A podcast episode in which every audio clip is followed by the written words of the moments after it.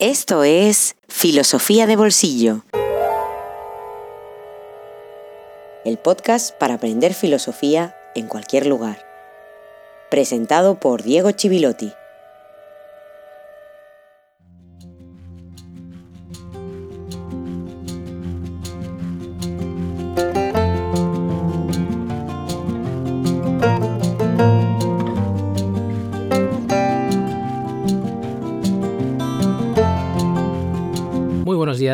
Y feliz jueves filosófico número 33. Sexto episodio ya de esta segunda temporada y hemos empezado con la compañía de ese incómodo pensador para la tradición occidental, odiado y amado casi por partes iguales como fue David Hume. Comienzo este episodio 33 con un agradecimiento muy especial a Alex que se ha sumado al apoyo en Patreon de Filosofía de Bolsillo. Muchas gracias Alex, porque con tu ayuda este proyecto saldrá adelante. Quería agradecerle también muy especialmente a Julio, que se ha sumado también a nuestro equipo de élite de Filosofía de Bolsillo en, en Patreon con un respaldo que está haciendo posible este episodio y va a hacer posible muchos otros. Y muchas gracias también a Frank, que con mucho entusiasmo se ha sumado a Filosofía de Bolsillo en Patreon con palabras muy amables. Así que muchas gracias también Frank. Gracias a los tres, Alex, Julio y Frank, que se añaden a todos los anteriores, porque son ellos los que van a hacer viable este proyecto en el que cada semana procuramos acercar sin degradar el contenido filosófico de la tradición occidental, ofrecer herramientas que nos permitan acercarnos a textos, a libros, a obras, a autores, a corrientes, a poder seguir estableciendo ese diálogo filosófico, cultural, tan importante para que pueda seguir existiendo eso que a veces llamamos civilización y que sin duda está en un momento de crisis. En cualquier caso, nosotros vamos a seguir con el entusiasmo de siempre, disfrutando cada semana con la genialidad y la visión particular de esos autores que nos han configurado, los hayamos leído o no. Sin duda, David Hume es uno de ellos. En el episodio anterior, de hecho, vimos cómo hay una tradición que está detrás, como sucede evidentemente en todos los autores, en este caso, esa corriente de pensamiento que se ha bautizado como empirismo. Hablamos del empirismo británico, dimos algunas pinceladas, incluso viajamos al siglo XIV, conocimos la aportación muy brevemente, como es lógico, pero en las líneas maestras de Guillermo de Ockham, especialmente en la tradición que llega hasta David Hume, que atraviesa también los nombres de John Locke y Berkeley, y hoy, como ya anuncié en el episodio anterior, nos vamos a zambullir ya definitivamente en la filosofía de David Hume, en conceptos y en textos de este gran filósofo escocés.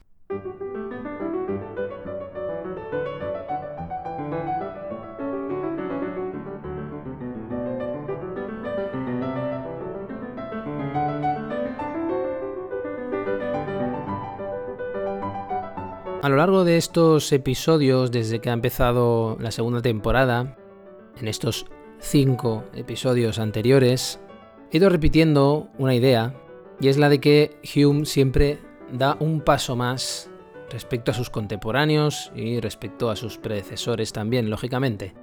Y hoy vamos a empezar a ver por qué.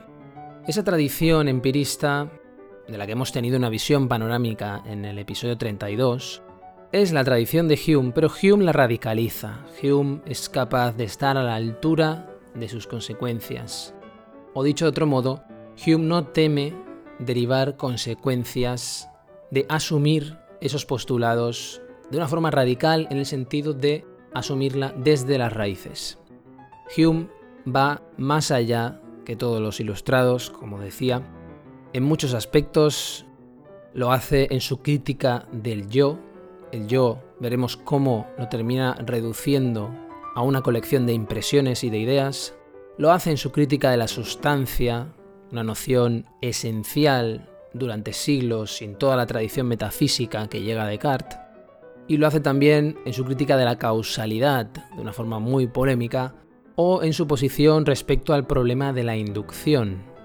El problema de la inducción no tiene que ver con placas encimeras o cocinas que calientan mediante campos electromagnéticos en los recipientes que cocinamos, sino que tiene que ver con un problema clásico de la epistemología, de ese ámbito que se ocupa del conocimiento y de ese tipo de conocimiento más específico que llamamos conocimiento científico.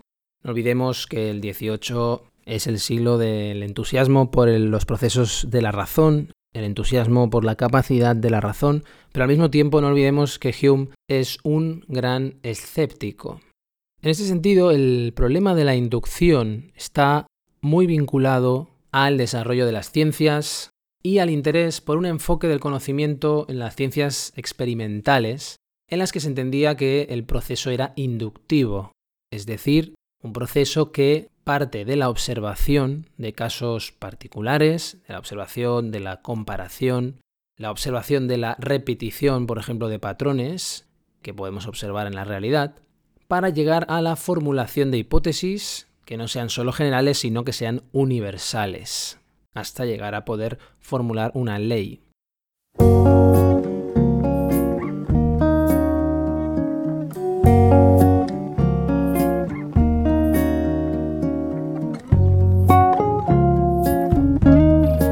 Un libro en el bolsillo.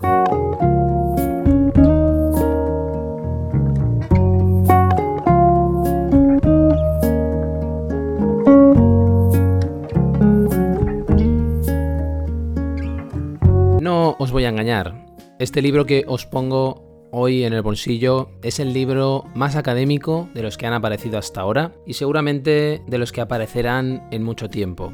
Se trata de la Introducción a la Ética de Edmund Husserl, publicado en la editorial Trota. Bajo ese título, lo que publica Trota son las lecciones que dio Husserl durante los semestres de verano de 1920 y 1924 en la Universidad de Freiburg. Es decir, que estas lecciones publicadas lo que nos permiten es colarnos de alguna manera en las clases de Husserl en la Universidad de, Freiburg y la dificultad en su lectura radica principalmente en saber quién era Husserl y cuál era su aportación filosófica y especialmente qué horizonte tenía, qué se proponía y contra qué luchaba, como suele suceder en tantas ocasiones. Pero en este caso, quizá aún más, porque para entender en toda su profundidad su propuesta ética, deberíamos tener algunas nociones al menos de sus periodos anteriores, de sus investigaciones lógicas, publicadas dos décadas antes, de sus ideas para una fenomenología pura, de en qué consiste la fenomenología en Husserl. Y pese a ello, el hecho de que lo traiga a esta sección es porque a partir del segundo capítulo Husserl ofrece una historia de la ética crítica, una revisión crítica a la luz de sus propios postulados, lógicamente. De ahí que el título Introducción a la ética esté justificado, porque al fin y al cabo es una introducción a la ética tal y como la entiende Husserl. ¿Quién era Husserl? Para decirlo en no demasiadas palabras o en el mínimo posible de palabras, Husserl es uno de los autores que más influye a lo largo del siglo XX, especialmente en dos nombres muy célebres como son Martin Heidegger y Jean-Paul Sartre. Pero además, Husserl está en un lugar histórico muy interesante porque está en esa bisagra entre el siglo XIX y el siglo XX. Él lo que propone es, de hecho, un regreso a Kant, algo que ahora quizá no te dice mucho, porque todavía no hemos hablado de Kant en filosofía de bolsillo, pero quizá tengas algunas ideas, algunas nociones. Y especialmente lo que propone Husserl es volver a hacer teoría del conocimiento, como la hacía también Hume, volver a revisar los planteamientos y los presupuestos de las ciencias y también revisar el propio concepto de conocimiento. No voy a explicar aquí, lógicamente, la filosofía de Husserl ni en qué consiste la fenomenología, pero en lo esencial, la fenomenología que viene de Faen y Logos, es decir, de hablar de aquello que aparece, aquello que se muestra, consiste básicamente en mostrar que debajo de todo lo que vemos y de todo lo que aparece hay una serie de estratos ocultos y aquello que llamamos yo y la propia vida, cuando la examinamos, el sujeto, no es más que un fenómeno derivado de algo oculto, un epifenómeno. Lo que Husserl se pregunta es lo que queda debajo, lo que se escapa al análisis lógico. Y por eso él habla de volver a las cosas, poner entre paréntesis la existencia, lo que llamamos existencia, y poder atender a mi vida interna. Deberíamos explicar mucho más los conceptos de reducción, de fenomenología, de epoge, de intencionalidad para poder entender mejor en qué consiste la actividad mental individual del sujeto. Pero en líneas generales, todo eso Husserl lo aplica a la ética, a su propia visión de la ética, que vuelvo a repetir, no necesitas conocer a fondo para leer esta introducción, pero sí que necesitas para entender por qué Husserl hace toda una serie de críticas a la historia occidental de la ética.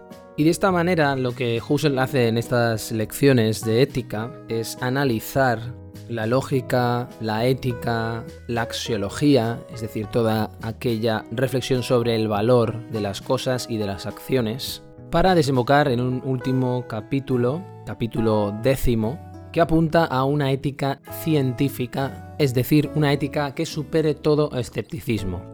Y eso porque tras ese primer capítulo tan técnico donde se pregunta sobre qué es la ética y por qué es la disciplina suprema y en qué consiste también su universalidad y su relación con la lógica, a partir del segundo ya plantea ese objetivo de una ética como ciencia, esa refutación del bien entendido como algo contingente, una cierta reivindicación, por cierto, de Sócrates frente al escepticismo de los sofistas, y ya a partir del tercer capítulo encontramos un ajuste de cuentas con la historia, con la ética de Hobbes. Hobbes aparecerá también en Filosofía de Bolsillo próximamente.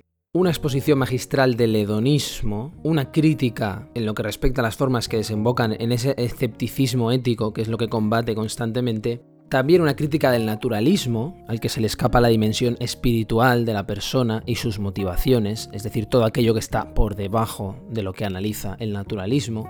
Una alternativa también al debate entre el racionalismo y el empirismo, que ya estamos empezando a ver a través de Descartes y de Hume en Filosofía de Bolsillo. Incluso también tenemos dos capítulos, octavo y noveno, dedicados uno a la filosofía empirista de Hume así que nos interesa, y uno dedicado a Kant y a su imperativo categórico y a su idea de deber, con el que pronto nos vamos a encontrar.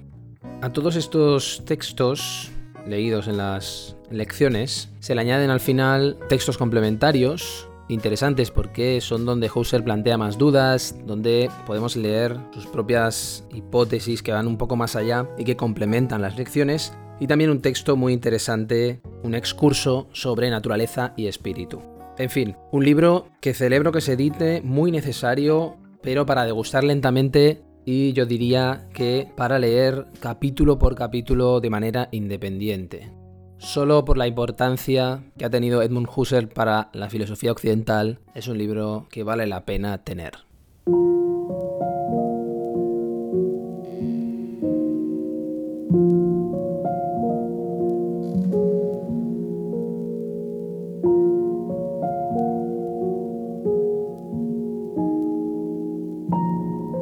Si me encuentro ante la pregunta ética de conciencia ¿qué debo hacer?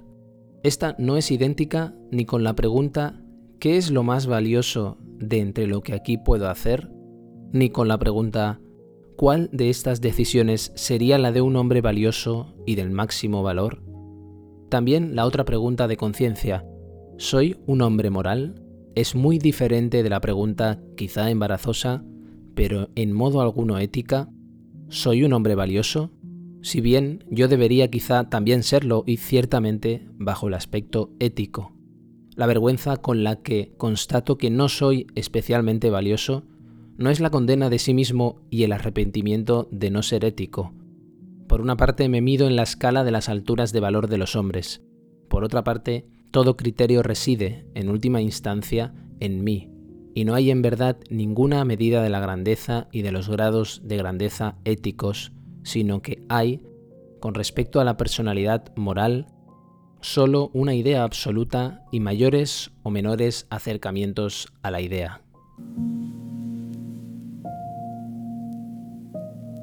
Edmund Husserl.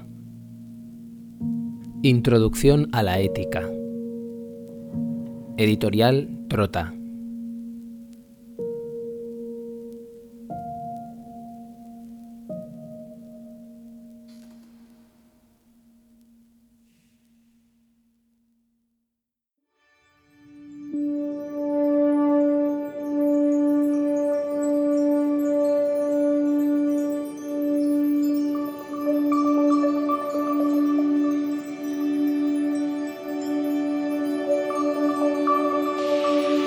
Aquí, en efecto, se halla la más justa y verosímil objeción a una considerable parte de la metafísica, que no es propiamente una ciencia, sino que surge bien de los esfuerzos estériles de la vanidad humana, que quiere penetrar en temas que son totalmente inaccesibles para el entendimiento, bien de la astucia de las supersticiones populares, que siendo incapaces de defenderse lealmente, levantan estas zarzas enmarañadas para cubrir y proteger su debilidad.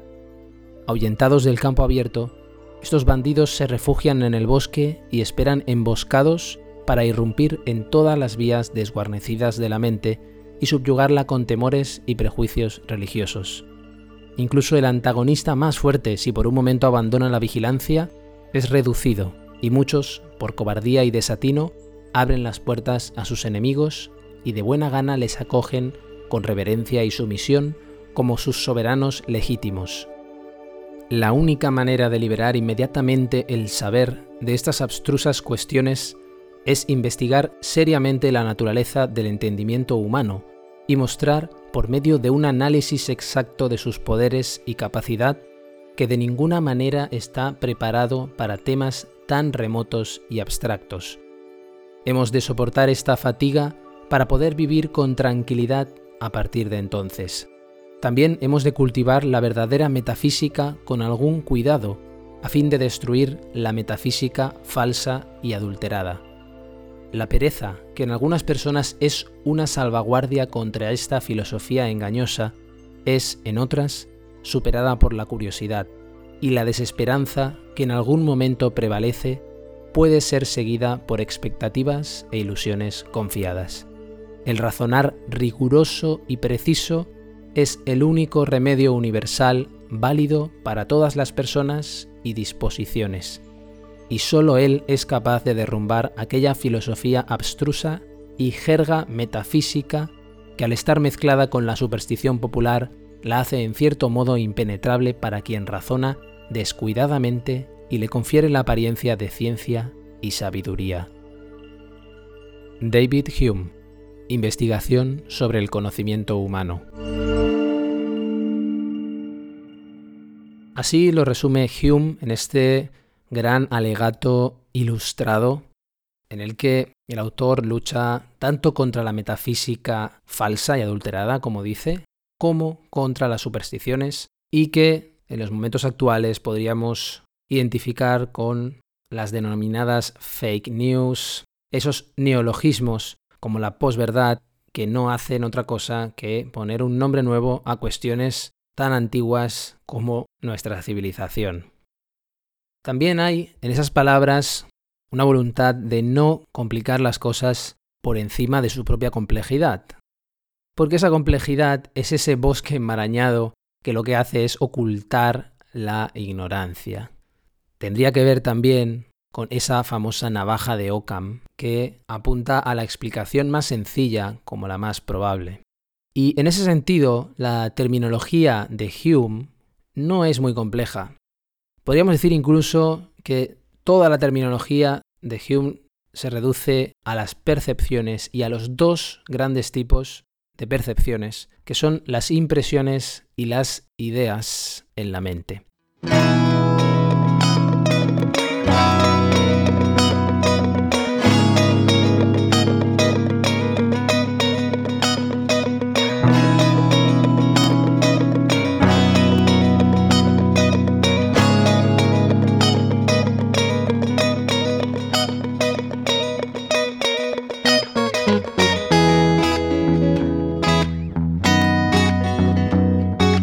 Filosofía de Bolsillo existe gracias a ti.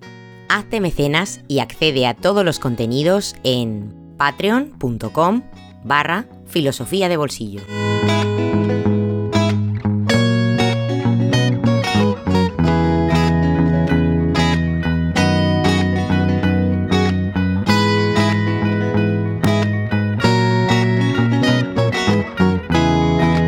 Y con este ajuste de cuentas David Hume a la tradición metafísica occidental, vamos a terminar este episodio 33 y sexto de la segunda temporada, porque es una entrada suficiente a la postura de Hume respecto a la tradición para poder situar a Hume ya en contenidos concretos de su obra. A partir de aquí, en el próximo episodio, entraremos en conceptos y desarrollaremos algunas de las críticas que hace Hume y que ya hemos anunciado al principio de este episodio. No me gustaría terminar sin agradecer de nuevo a quien ha hecho posible este episodio, está haciendo posible este proyecto, los nuevos Patreons, es decir, Alex, Julio y Frank, que se han unido recientemente a la página de Filosofía de Bolsillo en Patreon. Y también agradezco a todos los que son fieles a esta cita, a los jueves filosóficos, que poco a poco se va acercando al primer año de vida. Algo haremos seguramente, algo diferente para celebrarlo, aunque solo sea algo modesto porque es simplemente un año. Un año muy intenso, pero solamente un año, así que ya anunciaré en los próximos episodios si haremos un episodio especial para conmemorar el aniversario y también para celebrar esa cita anual que es el Día Mundial de la Filosofía en noviembre.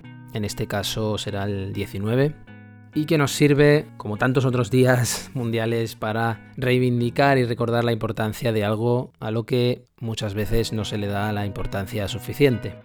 En cualquier caso, Filosofía de Bolsillo continuará y lo hará con la compañía de un gran polémico, pero como ves también, y espero que haya quedado claro en este episodio, no solo un escéptico, sino un pensador riguroso, fundamental para dialogar con la tradición anterior y también, como veremos, con la tradición posterior. Por eso te espero, a ti militante de la filosofía, a través de este podcast al menos, y espero que también a través de lecturas, conferencias y otras actividades, como cada jueves, aquí en Filosofía de Bolsillo. Hasta pronto.